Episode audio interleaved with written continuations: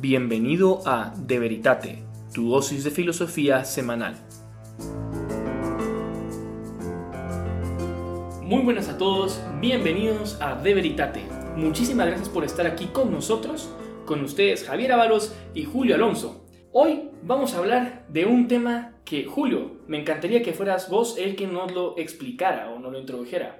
Hace unos episodios hablábamos de que a lo que está dirigido el ser humano en virtud de su naturaleza es a la contemplación de verdades divinas y que hay ciertas verdades divinas que pueden ser conocidas a la luz de la razón, como que Dios existe o como que el alma es inmortal. Pero argumentábamos, porque, siguiendo a Santo Tomás, que incluso esas verdades que pueden ser conocidas a la luz de la razón natural, es conveniente que sean reveladas divinamente, porque no todos los hombres podrían tener acceso a ellas ya que hay algunos que simplemente se dedican a la investigación filosófica y tendrían más facilidad de alcanzarlas, mientras que otros preocupaciones diarias por tener que proveer para su familia, eh, trabajar o simplemente no tienen inclinación natural a, la investigación filosófica, pues quedarían, quedarían privadas de esas verdades y quedarían privadas de su fin en cuanto a criaturas racionales. Y eso sería sin duda una tragedia y no sería pues, muy coherente con un Dios bueno y providente. Entonces tiene sentido que que pues asumiendo ¿no? la existencia de Dios, como en otros, en otros episodios hemos argumentado, tiene sentido esperar que, que incluso esas verdades que pueden ser conocidas a la luz de la razón natural sean reveladas. Ahora lo que queríamos hablar, el tema del episodio, es hablar si hay verdades que superan la razón natural, o sea, si hay verdades que ni siquiera el más grande de todos los filósofos podría alcanzar a conocer. O sea, a ver si te entiendo, la idea es que a veces se nos ha dicho o tal vez, bueno, eso no lo has dicho, pero está como un poco implícito en tu mensaje, que se nos dice que creer en revelación, en el sentido de un Dios que se revela y que transmite una, eh, sus verdades a los hombres, es como irracional, porque solo deberíamos creer en lo que dice la ciencia o lo que podemos demostrar a través de la luz de la razón natural. Pero, siguiendo a Santo Tomás, lo que buscas hacer hoy es decir cómo es eminentemente racional, ¿verdad? El ese proceso de revelación y que sí se puede y que sí es lógico pensar y que sí es razonable creer en una fe que fuera revelada.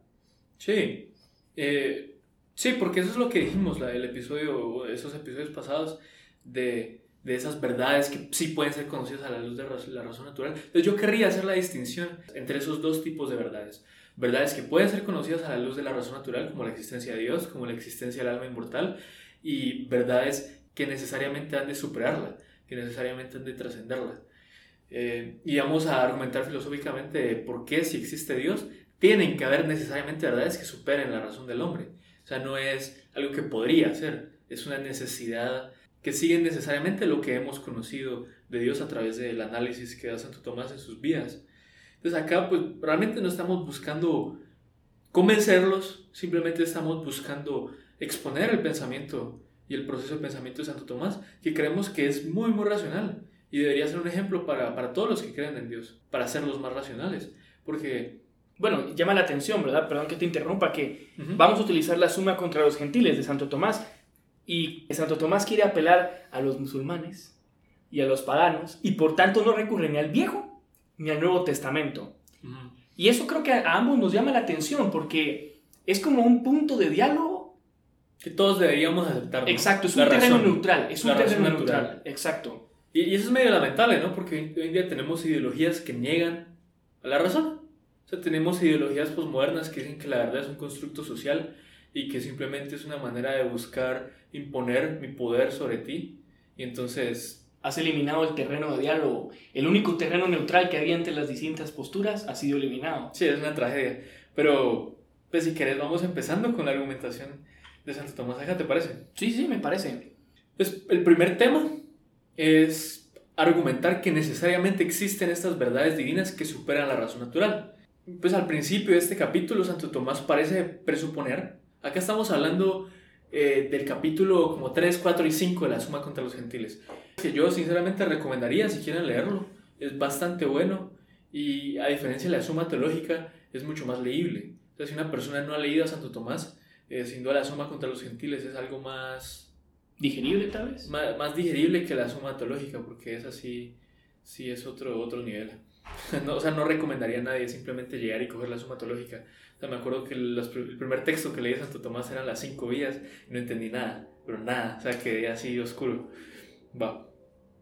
Entonces, Santo Tomás al principio parece presuponer que conocemos algunos argumentos de la existencia de Dios, o más general que sabemos que hay verdades divinas que pueden ser conocidas únicamente a la luz de la razón natural. Claro, o sea, en pocas palabras, si estás oyendo este episodio, pues nosotros vamos aquí a partir de, del punto de partida que Dios existe y que la existencia de Dios y algunos de sus atributos pueden ser deducidos utilizando solamente la razón. Entonces, si tú tienes dudas o tienes algunas discrepancias con eso que te estoy diciendo, pues eres libre de ir a los episodios en el que abordamos la existencia de Dios, ¿verdad? Por ejemplo, en el que Dios existe, parece que no, Dios existe, dos argumentos a favor, luego en el que vamos desgranando los atributos divinos, ahí tienes mucho material. Entonces te recomendaría que escucharas este episodio si ya partes de la base que Dios existe y que hay algunos atributos que pueden ser conocidos con la luz de la razón. Excelente. Y ahora, primero tal vez conviene preguntarnos cómo podemos conocer a Dios con la razón natural.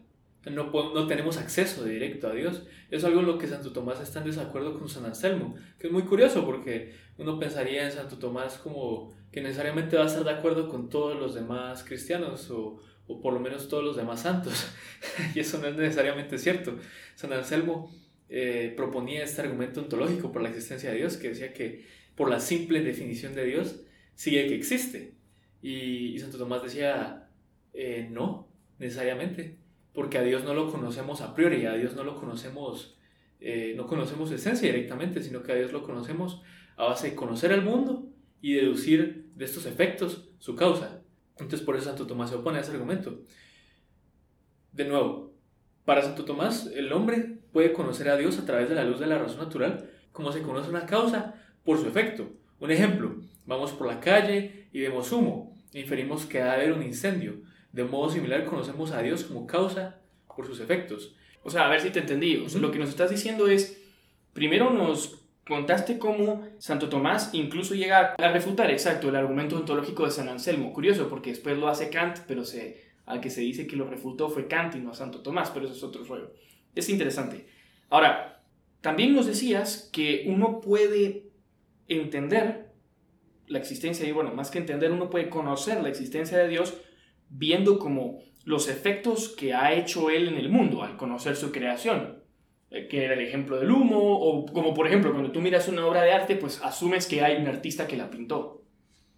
Sí, sí, sí, sí, solo ahí diría que cuidado con esa analogía, porque muchos que argumentan la cuestión del diseño inteligente usarían una analogía y dirían que el mundo es como una especie de reloj y que necesariamente era un relojero. Y ese es un argumento que, que va en contra del teísmo clásico, precisamente porque decir que el mundo, porque eso va en la línea de que el mundo es complejo, y como es tan complejo, entonces tenemos que atribuirle su existencia a un creador. Pero entonces de ahí sí que el creador es aún más complejo.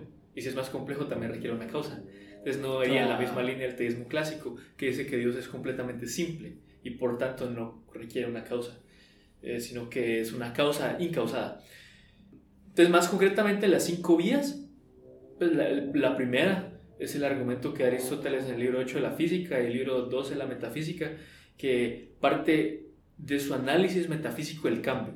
para Aristóteles eh, es bien interesante porque, porque para los presocráticos, particularmente para Parmenides, el cambio no existía. No era tenías, aparente, exacto. era algo, era una ilusión, porque no podía pasar a existir algo de la nada. O sea, por ejemplo, el frío del café no podía venir de la nada. Asimismo, como una bola de boliche no puede aparecer en el aire de la nada, porque eso no tiene ningún sentido pues tampoco podría aparecer el frío del café. Pero Aristóteles dice, no, eso no, no es cierto y va en contra de los sentidos y del sentido común. Entonces Aristóteles propone una teoría de acto y potencia para, para explicar eso. O sea, dice que hay cosas que son en acto, las cosas que son como, como son, y las cosas en potencia que son como podrían ser. Claro, y de eso deduce la realidad del cambio y que tiene que haber algo fundamental que sea acto puro, sin mezcla de potencia. Santo Tomás y, y Aristóteles antes ve el efecto, que es el cambio, y deduce de ese efecto la causa, que sea algo que sea acto puro, sin mezcla de potencia, que es Dios. Sí, o, por ejemplo en la tercera, ¿verdad? Que él observa que hay cosas contingentes que podemos decir que es el efecto, y entonces requiere que haya algo que sea necesario para que se pueda dar ese efecto, o sea, la existencia de las cosas contingentes. Porque, ¿qué es una cosa contingente? Es algo que podría no ser. Eh, y para Santo Tomás no podemos explicar la existencia de cosas que podrían no ser sin hacer referencia a algo que no podría no ser, que tiene que ser. Y lo referimos de nuevo a los episodios anteriores si quieren revisar esos argumentos defendidos un tanto más rigurosamente, porque acá los estamos tocando solo por encima. Para seguir en esta línea argumentativa, vemos que Santo Tomás dice que conocemos a, a Dios, que es la causa, por sus defectos. Y la pregunta es, ¿podemos conocer a toda la causa? ¿Podemos conocer a Dios completamente, a toda la esencia divina, solo por los defectos? Y Santo Tomás va a contestar que no.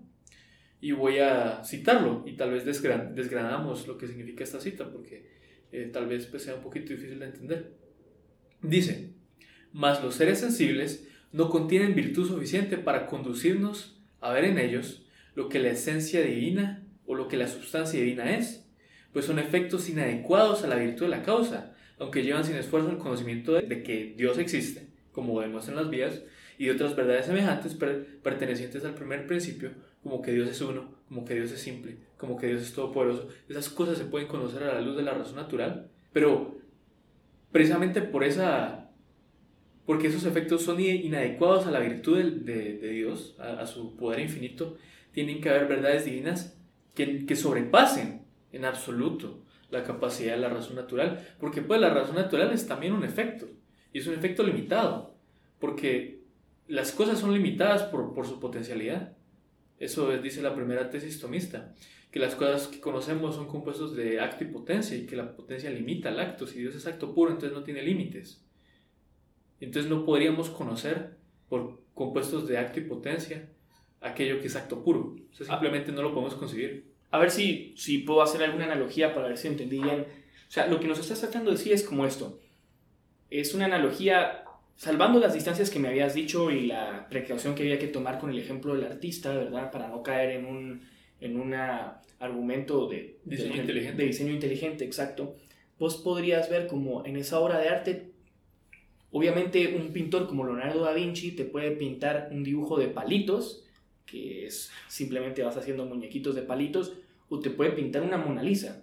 Pero si él te hace un dibujo de palitos, tú sabes que él tiene todavía una gran capacidad de hacer una Mona Lisa. Y tú a partir del dibujo de palitos, tú sabes que el, artista tiene aún mayor capacidad de lo que demostró, de lo que el simple dibujo de palitos te está diciendo. Entonces, no sé, es como las cosas sensibles son finitas, pero Dios es infinito. Entonces, claro, entre, el finito, entre lo infinito y, el, y lo finito hay un abismo, hay un abismo insondable.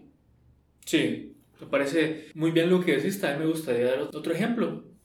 Otro ejemplo similar, pensemos en la luz blanca, ¿verdad? Sabemos que la luz blanca son todos los colores. todos los colores pueden ser derivados de la luz blanca. Entonces pensemos que tú nunca has visto la luz blanca y tampoco sabes que en ella se contienen todos los colores. Y miras el azul y el rojo. Y el verde. Y el verde, y solo conoces esos tres colores. Realmente no podrías partir de esos tres colores para conocer que, que existe la luz blanca y que en la luz blanca están todos los colores. ¿Se entiende más o menos? Bueno, sí, sí, sí, se entiende. Se entiende que hay verdades que sí podrías conocer de Dios, como por ejemplo que es luz. Porque claro, tú miras la luz verde, si no negaríamos que pudiéramos conocer la existencia de Dios racionalmente. O sea, sí podemos conocer que la luz existe. Pero hay cosas que van a sobrepasar Exacto. La, la mera luz verde o la mera luz roja. O la mera luz azul o la que sea que hayamos visto en ese momento. Sí. Sí, este es solo un ejemplo, pues no tiene que, ser demasiado riguroso. Lo que Santo Tomás está demostrando es que precisamente da la infinidad y trascendencia de Dios, las cosas creadas, si bien nos pueden referir a cosas de Dios, a saber que existe, a saber ciertos atributos, pues no nos van a dar toda la historia. Y si queremos conocer más perfectamente a Dios, pues necesariamente van a haber verdades que van a superar la razón, a las que no vamos a poder llegar con la razón. Claro, porque nuevamente aquí podemos volver al ejemplo que si el hombre pudiera conocer a Dios o entender a Dios totalmente y en plenitud, Dios no sería Dios. Sí, eso me parece correcto porque significaría que la esencia divina como que cabe en el intelecto humano. Además, el intelecto humano es finito. Exacto. Entonces la esencia divina no sería infinita. Además, ¿te acordás que habíamos explicado en otros episodios anteriores cómo al conocer el alma se hace todas las cosas porque capta la forma de las cosas? Capta la esencia, capta lo que es. Exacto. Entonces, hasta cierto punto tú estarías diciendo que tu alma tiene la capacidad de hacerse como Dios, de hacerse Dios. Y eso eh, totalmente y de manera perfecta que pudiera volverse en Dios. Mm, solo Dios. Solo Dios. sí, exacto. Entonces, para resumir ya esta, esta argumentación, Santo Tomás está básicamente diciendo que no nos debería sorprender que hubiesen esas verdades que superaron la razón y que no debemos descartarlas solo porque no pudimos llegar eh, por demostración filosófica a ellas. Eso no es lo mismo que decir que sean irracionales, es más bien decir que son súper racionales. Claro, imagínate una persona, y que eh, voy a adaptar un poco un argumento que da Santo Tomás, pero imagínate que una persona que fuera ignorante en temas de filosofía, que juzgara falsas eh, unas proposiciones y unas conclusiones de un filósofo simplemente porque no las puede comprender. O incluso lo podemos ver en otro campo. Imagínate una persona que simplemente no entienda cosas de física newtoniana y entonces diga, eso es falso, simplemente porque no la entiende. Uno diría, esa persona es necia. Pero Santo Tomás va a decir que sería más necio un hombre, ¿verdad? Que dijera que es falso lo que Dios revela. Exacto, lo que Dios revela. Simplemente porque como Él no lo puede entender, entonces no es verdadero. Sí, pero quiero hacer énfasis en que eso no significa que esas, verdades sean irracionales. O sea, se puede razonar a base de ellas. Simplemente no podemos partir de los efectos del mundo para llegar a ellas. Pero sí se puede razonar con ellas y sí se puede ver, o se tiene que poder ver, que no contradicen lo que sabemos por ser verdadero. Claro, claro, o sea, vamos a ver si te entiendo. Lo que nos estás diciendo es que estas verdades no podemos llegar con la luz de la razón. No podemos, nos exceden. Pero una vez se nos han sido reveladas, como provienen del mismo, del único Dios que es verdadero, entonces primero tienen que estar en concordancia con, el resto de verdades. Con el resto de verdades que sí podemos acceder con la razón. Y luego, al partir de esas verdades, al trabajar sobre esas verdades que se nos ha sido reveladas, se puede ver la racionalidad o la lógica que hay detrás de ellas, del por qué son así. Sí, y, creo que eso nos puede ayudar a analizar ciertos pretendientes de ser revelación divina, porque si vemos en ellos irracionalidad, pues, pues ya tenemos razones para creer que realmente no, no son una revelación divina, mientras que la revelación divina verdadera tiene necesariamente que ser coherente con el resto de verdades, tiene necesariamente que tener una racionalidad eminente.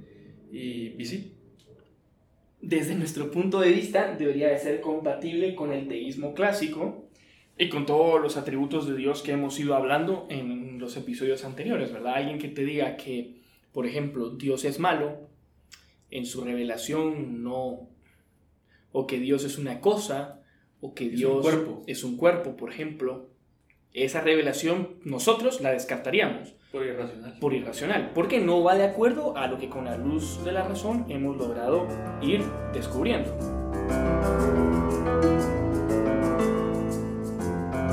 Bueno, Javier, ahorita queríamos pasar al, siguiente tema, al siguiente capítulo de la Suma contra los Gentiles, que dice que incluso esa verdad divina que es accesible a la luz de la razón natural, como la existencia de Dios, la existencia del alma mortal, es conveniente que sea revelada por Dios incluso aunque podemos conocerla solo con la, razón natural.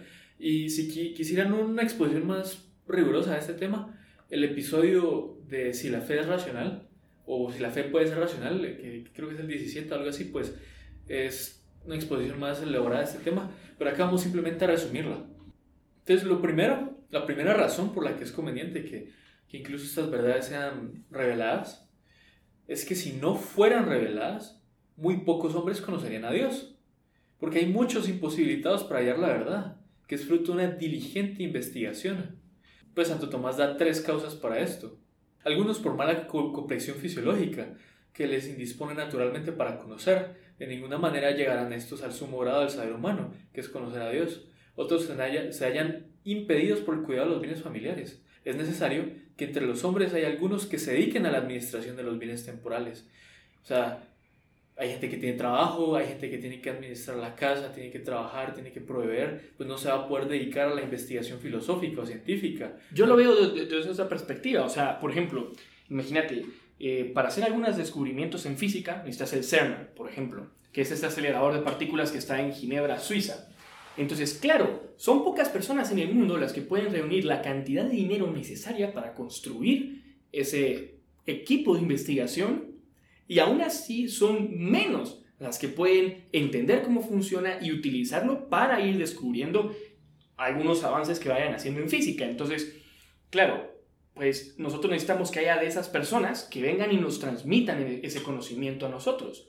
Pues Porque no todos tienen el tiempo y la capacidad de dedicarse a eso todo el tiempo. Exacto, exacto. Por lo mismo, a veces conviene, y, y conviene, ¿verdad?, que hayan ciertas verdades que son más importantes que las que se vayan a descubrir en el CERN, por ejemplo, las concernientes a Dios, que sean reveladas por Dios mismo. ¿Quién mejor que Dios para revelar quién es Él? Sí, y querría volver a dar el ejemplo de Aristóteles, que pues para muchos el más grande de todos los filósofos, y se dedicó a una investigación exhaustiva y muy, muy elaborada y profunda. Tenemos muchas horas de él y eso que la mayoría de horas de él se perdieron a lo largo de los, tiempos. Él tiene tratados de zoología, de botánica, de física, de astronomía, de metafísica, ¿verdad? Que ya roza al final la teología natural. ¿Para qué? Pues llega la existencia de Dios, llega algunos atributos como su, su inteligencia y que Dios se conoce a sí mismo y demás. Pero no termina con el conocimiento perfecto y ciertamente no llega a lo que Dios hubiera revelado. Ni siquiera el intelecto más brillante puede llegar a eso. Entonces conviene que si Dios se va a a conocer o que si el objetivo de la vida humana es conocer la verdad divina, conviene que incluso esas verdades que los sabios como Aristóteles pudieron conocer tengan que ser reveladas para que ningún hombre esté desprovisto de esas verdades. Y que ningún hombre esté desprovisto de las herramientas que le permitan dirigirse a su fin, que es la contemplación y el amor de, de la verdad divina. O sea, imagínate que esas personas por limitación no pueden acceder y no se les es ¿no? estarían condenadas a no ser felices. Y pues particularmente desde la, la, perspectiva, pues se puede hacer un caso filosófico para esto, pero o sea, desde que el hombre pueda conocer y amar, o sea, tenga las potencias del intelecto y la voluntad, el hombre tiene una imagen de Dios imprimida en su alma. Y el valor intrínseco del hombre se fundamenta en esa imagen de Dios. No tendría sentido que algunos simplemente por razones fisiológicas, por aptitudes biológicas, tuviesen una mayor facilidad para conocer a Dios que los otros, cuando su valor fundamental es en virtud de ser humanos. Así que tiene razón que Dios se revele de una manera que pudiese ser accesible a, a la mayoría. La segunda razón es la dificultad del tema, que es sutil y compleja. El argumento que damos la vez pasada es que miramos a gente brillante, como Bertrand Russell, que eran ateos, y por otro lado miramos a gente también brillante, como Aristóteles, o Santo Tomás, o Newton, o Leibniz, que los dos inventaron el cálculo, que creían en Dios. Entonces, es una evidencia de que el tema es difícil desde que los pensadores más brillantes de la historia de la humanidad hayan estado en campamentos contrarios en esta cuestión, pues lo mismo también señala la debilidad del intelecto humano.